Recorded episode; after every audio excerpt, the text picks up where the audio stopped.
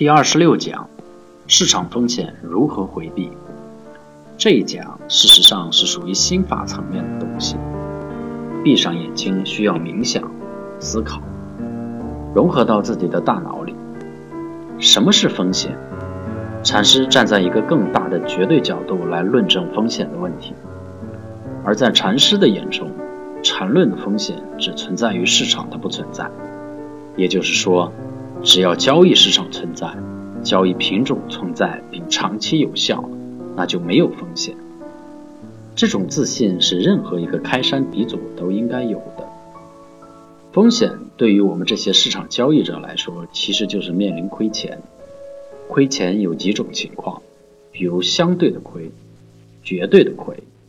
相对的亏，比如说你投入了十万块玩股票，赚了三十万。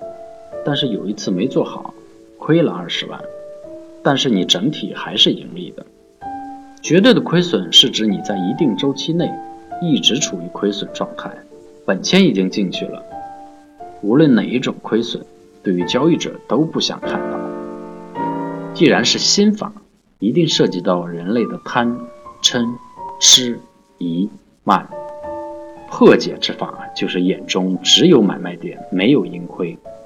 只有强迫自己将心态锻炼到如此坚实的地步，你的操作才不会受到任何干扰，继而在融会贯通缠论分析法的基础上，机械般的重复交易，再次重复交易。只要严格遵循买点买、卖点卖的原则，就会在某天，你会发现，你已经处于绝对不会亏损的境地，也就是禅师提到的零成本，没有一分钱是自己投入的。你还会亏钱吗？还会有风险吗？但是也不排除你到了零成本的时候，由于某种奇怪的想法，就是要买点卖，卖点买，那么不久以后，你一样会没有资本。但是，这种情况在你看来，还会是风险吗？